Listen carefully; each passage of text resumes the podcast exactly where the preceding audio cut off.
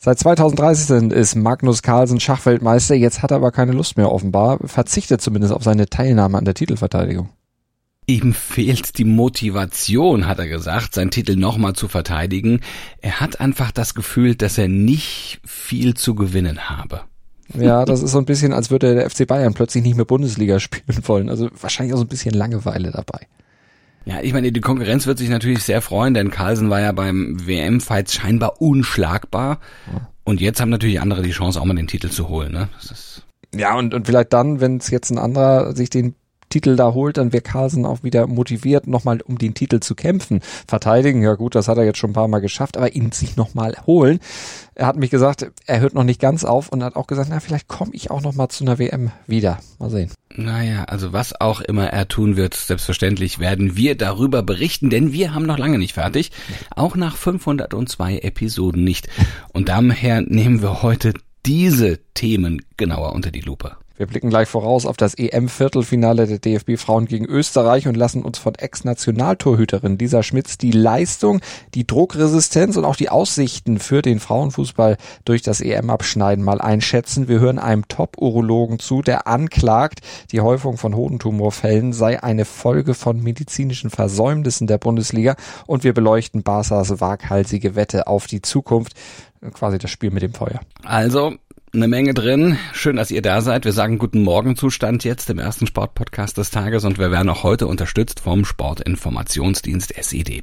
Ich bin Andreas Wurm. Und ich bin Malte Asmus und wir würden uns freuen, wenn ihr uns liked, besternt und rezensiert und natürlich auch abonniert und weiter sagt, dass man uns überall hören kann, wo es Podcasts gibt und dass wir der Podcast sind, dessen Newsteil immer dann, wenn was passiert, auch aktualisiert und auf den Stand jetzt gebracht wird und das durchaus auch mehrfach am Tag. Also wiederkommen und wieder reinhören lohnt sich definitiv bei uns. Darüber spricht heute die Sportwelt. Stand jetzt. jetzt. Die Themen des Tages im ersten Sportpodcast des Tages. Stand, Stand, Stand, Stand. Jetzt. Mit Andreas Worm und Malte Asmus auf meinsportpodcast.de. Interview das Viertelfinale. Ja, das war ja bei den letzten großen Turnieren, also der EM 2017 und der WM 2019, jeweils sowas wie die Sollbruchstelle für die DFB-Frauen. Ja, das soll das EM-Viertelfinale heute Abend gegen Österreich aber nicht wieder werden. Heute soll der Fluch gebannt und das Halbfinale gebucht werden. Zum Glück ist auch Lea Schüller wieder mit dabei.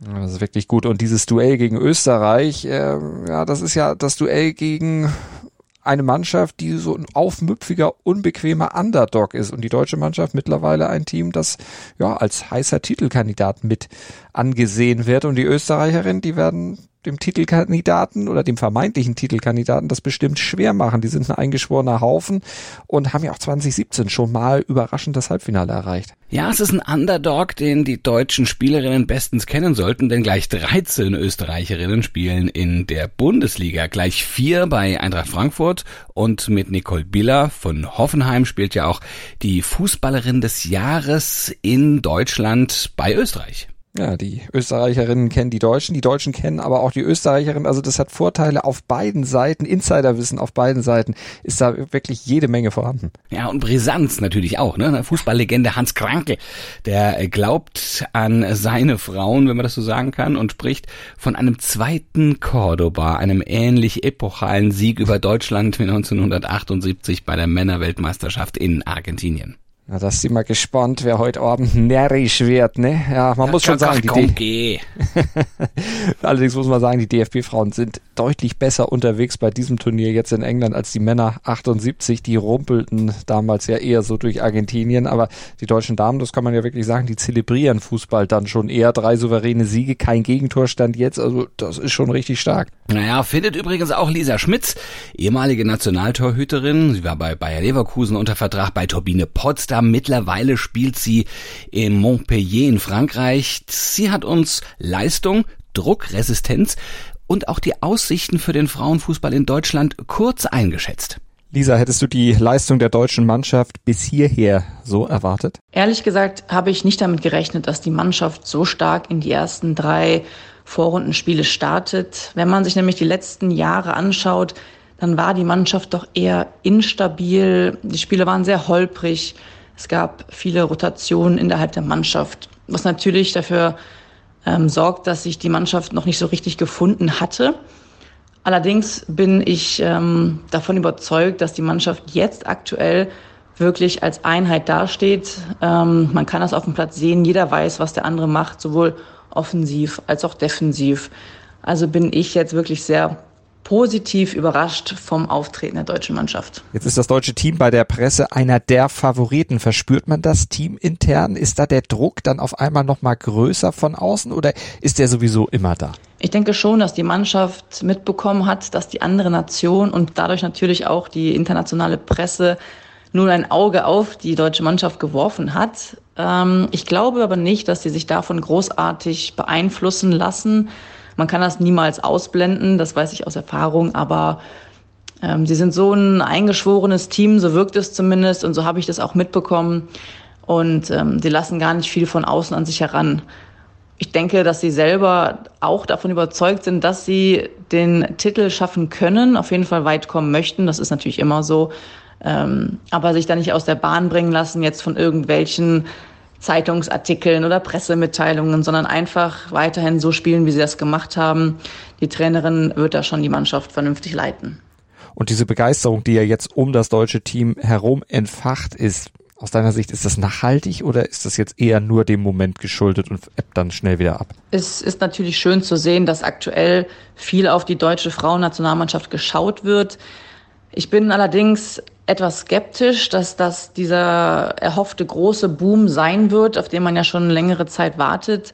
Man darf das aber auch nicht zu kritisch sehen oder sich darauf zu sehr verlassen, sondern dieser kontinuierliche Aufbau, der seit einigen Jahren stattfindet, muss weitergegangen werden. Man darf jetzt nicht sagen, okay, die Mädels spielen gerade ganz gut, jetzt geht's erst richtig los, sondern einfach Schritt für Schritt wie in den letzten Jahren weiter vorangehen und ähm, dann wird sich das im Laufe der Jahre, glaube ich, insgesamt verbessern.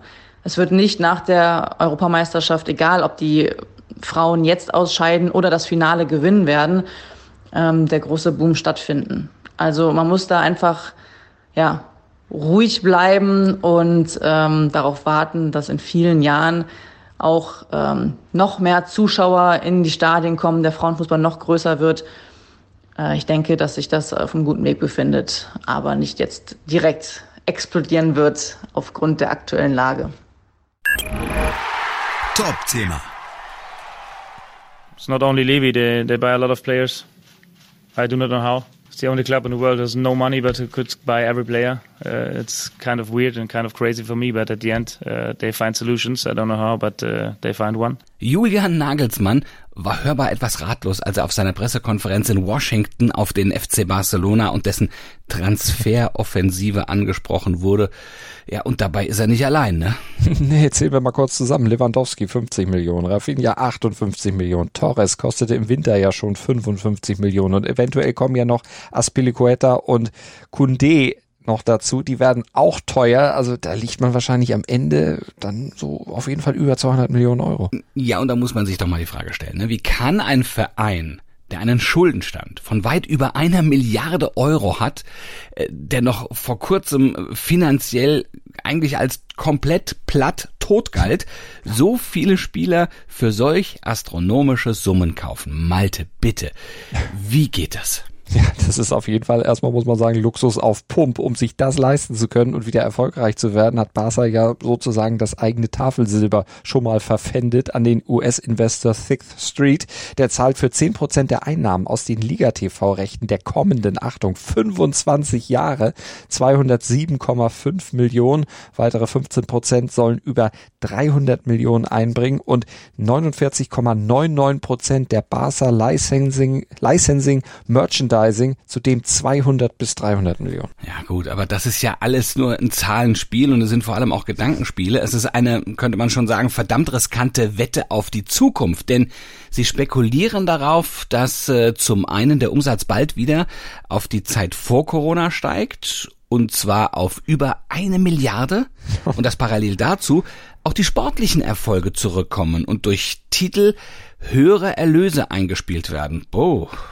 Ja, den alten Ikonen wird ja auch noch nebenbei das Geld gekürzt. Also Sergio Busquets zum Beispiel oder Gerard Piquet, die stimmten ja Gehaltskürzungen zu und die neuen Stars, die verdienen zunächst erstmal vergleichsweise wenig, dafür im zweiten und dritten Vertragsjahr dann umso mehr. Und das ist auch so ein Trick, mit dem Barca ja, sich die Bilanz letztlich schön regelt, denn die Finanzregeln der spanischen Liga, die müssen sie ja erfüllen und die besagen, dass Barca für jeden gesparten oder verdienten Euro äh, nur 33 Cent ausgeben darf. Also das ist wirklich ein Spiel mit dem Feuer und alles sehr auf Kante genäht und das muss dann schon alles hinhauen, damit das am Ende gut wird. Aber es zeigt vor allen Dingen auch, dass Barca aus den Fehlern der Vergangenheit überhaupt nichts gelernt hat. Die leben über ihre Verhältnisse.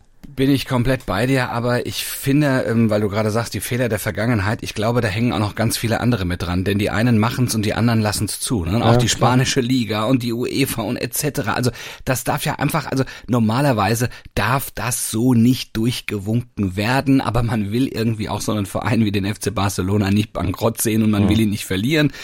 Also wenn diese Rechnung nicht aufgehen sollte, ja, würde es für Barca wohl nur noch eine Chance geben, um überhaupt noch zu überleben und das ist die Super League, von der jetzt alle sagen, oh, fui, fui, fui, ist wie im Golfen die Liv, ne? das will keiner, das ist eklig. Ja? Denn da lockt zumindest, da locken 270 Millionen Euro als Willkommensbonus. Oder sie spielen Golf bei der Lift, da kriegen sie ja auch ja, irgendwas. Genau. Und mit dem Namen Barca würden sie wahrscheinlich auch so in der Golfliga auch noch mitmischen dürfen. Hauptsache große Namen und äh, Sportswashing. Das würden die wahrscheinlich auch mitmachen. Aber ich glaube, selbst wenn sie in die Super League gehen und 270 Millionen Euro Willkommensbonus kriegen, ich glaube, selbst diesen Geldregen würde Barca dann irgendwie über kurz oder lang sehr schnell verpulvert haben.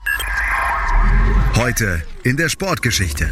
Gehen wir mal weit zurück in Zeiten, wo es mit dem Geld im Sport ja auch schon irgendwo zugange ging, aber eben noch nicht in diesen astronomischen Summen wie jetzt. Am 21. Juli 1927, da unterstrich nämlich Radsportler Alfredo Binder noch einmal überdeutlich, warum man ihn in Italien damals als Campionissimo, als Champion der Champions verehrte. Damals wurde er auf dem Nürburgring nämlich Straßenweltmeister. Das ist auch, auch originell auf dem Nürburgring, kommen wir mal gleich dazu. Also es war, war allerdings auch nur eigentlich nur einer von vielen Titeln für Binder in seiner Karriere. Fünfmal hat er den Giro gewonnen, insgesamt 112 Rennen für sich entschieden. Den Radsport in Europa in den 1920er Jahren hat er eigentlich komplett beherrscht. Aber dieser WM-Titel von 1927 nimmt einen speziellen Platz in seiner Titelsammlung ein. Das war schließlich sein erster, der erste von dreien und dann bei der ersten WM, bei der sowohl Amateure als auch Profis mitfahren durften, also beide gleichberechtigt. Und weil Binder am Ende auch der erste Weltmeister war, der für seinen Titelgewinn das Regenbogentrikot erhalten hat. Also das ist ja mittlerweile eine der meistbegehrten Trophäen im Weltsport und der hat er als erster bekommen. Ja, Wahnsinn, ne? Aber, aber also keinen, also keinen Titel, ne? Hat er so dominant wie 1927 auf diesem kurvigen, auf diesem welligen ähm, Nürburgring in der Eifel gewonnen. Denn da ließ Binder der Konkurrenz absolut null Chance. Ne? Gewann am Ende mit sieben Minuten Vorsprung auf den zweiten. Ja, noch ein Fakt, der untermauert, wie gut der einfach damals war. Der gute Binder, der hatte, wie gesagt, fünf Giros gewonnen und der hätte aber auch durchaus sechs gewinnen können. Allerdings hatten die Giro-Veranstalter wegen seiner enormen Dominanz Angst um die Attraktivität ihres Rennens und haben ihm dann angeboten, pass auf, wir geben dir das gesamte Preisgeld einfach so, du brauchst gar nicht fahren, sag mal deine Teilnahme ab, du kriegst das Geld trotzdem damit man ein anderer gewinnt. Und er hat's akzeptiert und ja, sich eine goldene Nase verdient. Jetzt einen Giro-Titel am Ende weniger gehabt, aber mein Gott, also finanziell soll es sich für ihn wohl durchaus schon gelohnt haben. Interview. Ja, es war die Schocknachricht der letzten Tage. Sebastian Aller von Borussia Dortmund ist an einem Hodentumor erkrankt und damit ist er schon der dritte Bundesliga-Profi, bei dem in der jüngeren Vergangenheit diese Diagnose gestellt werden musste. Für Professor Dr. Klaus-Peter Diekmann, das ist der ärztliche Leiter des Hodentumorzentrums der Asklepios Klinik Hamburg-Altona, ist das die Folge fehlender urologischer Untersuchungen bei der sportmedizinischen Untersuchung. Das hat er im Interview mit dem SID gesagt. Also das überrascht mich auch, also dass, dass, dass, dass diese jungen Männer nicht urologisch untersucht werden. Man sieht ja gerade, dieser Krebs ist in der Altersgruppe der häufigste. Und ähm, das sollte man unbedingt aufnehmen in die ähm, medizinische Untersuchung. Da wird meistens auf die Muskelleistungsfähigkeit und den Knochenbau und so geachtet. Aber auf, auf diese äh, urologischen Dinge, also speziell Hoden ähm, bei den jungen Männern, äh, sollte man unbedingt achten. Also das würde ich persönlich als ein Versäumnis, ein medizinisches Versäumnis bezeichnen. Ne? Welche Therapie jetzt bei Aller anzuwenden ist, hängt natürlich auch von der Schwere der Erkrankung ab. Aber die Heilungschancen seien in den meisten Fällen Fällen recht gut, sagt Dickmann. Wenn der Krebs schon Metastasen gesetzt hat, also Streuherde in den Körper ausgesendet hat, dann ist natürlich eine intensive Therapie erforderlich. Bestes Beispiel ist ja der Radfahrer Lance Armstrong. Der, der hatte ja Hodenkrebs und der hatte es ähm, sehr übel getroffen. Der hatte eben Lungenmetastasen, der hatte sogar im Gehirn Metastasen und, und der ist eben trotzdem geheilt worden und konnte hinterher wieder seine Rennen fahren. Also die Bundesligaspieler erwartet schon eine gute Prognose, selbst dann, wenn es fortgeschritten sein sollte. Die gute Nachricht ist die, also die Hälfte aller Hodenkrebsfälle sind noch sehr frühe Fälle und dann müsste man mit einer Ausfallzeit vielleicht von vier bis sechs Wochen rechnen. Hieße also, dass Aller schon vergleichsweise schneller wieder einsatzbereit wäre, wenn sich diese Prognose von Diekmann basierend auf seinen Erfahrungswerten bestätigen sollte. Da drücken wir natürlich die Daumen, dass so eine günstige Prognose dann auch bei Aller zur Anwendung kommt. Ja, und dann wären auch etwaige Planspiele mit Luis Suarez, die gestern ja als Idee in den sozialen Netzwerken kursierten, als möglichem Interimsersatz, dann auch hinfällig. Das bringt der Sporttag. Stand jetzt. Heute um 21 Uhr steigt das EM-Viertelfinale der DFB-Frauen gegen Österreich und bei der Leichtathletik-Weltmeisterschaft in Eugene kommt es zu den Entscheidungen über die 200 Meter. Ganz langsam. Du ganz langsam, wenn du das sagst, aber die Frauen und die Männer, die über die 200 Meter antreten, die sollten möglichst ganz schnell rennen. Bei den Frauen zeigen ja die Jahresbeste Sherika Jackson und die 100 Meter Weltmeisterin Shelly Ann Fraser Price starke Leistung in den Halbfinals. Shelly Ann Fraser Price, wenn, wenn die über 100 Meter läuft, da hast du den Namen noch nicht ausgesprochen, da ist die schon im Ziel. Das Absolut. ist also schon wirklich bemerkenswert. Und bei den Männern, da verpasste Topsprinter und 100 Meter Weltmeister Fred Curley ja das Finale, überraschend. Die US-Hoffnungen, die liegen somit vor vor allem auf Titelverteidiger Noah Lyles und Jungstar Arion Knight. Und bei der Tour de France steht die letzte Bergetappe auf dem Programm und die wird dem Fahrerfeld nochmal alles abverlangen. Auf den 143,2 Kilometern von Lourdes nach Hautacam müssen die Fahrer insgesamt drei Bergwertungen meistern. Und zwei davon sogar in der höchsten Kategorie. Und zum Abschluss wartet dann nach einem 13,6 Kilometer Anstieg die Bergankunft in Otakam. Und ja, und von einem können wir ausgehen. Im Kampf um das gelbe Trikot, da sind Attacken definitiv garantiert, auch wenn Tadej Pogacar nun schon drei Helfer abhanden gekommen sind insgesamt. Aber das hat ihn gestern ja auch nicht vom Etappensieg abgehalten. Ja, und deswegen bleiben wir auch beim Thema. Wir nehmen uns ein Beispiel und wir strampeln uns auch morgen früh wieder für euch die Themen vom Leib.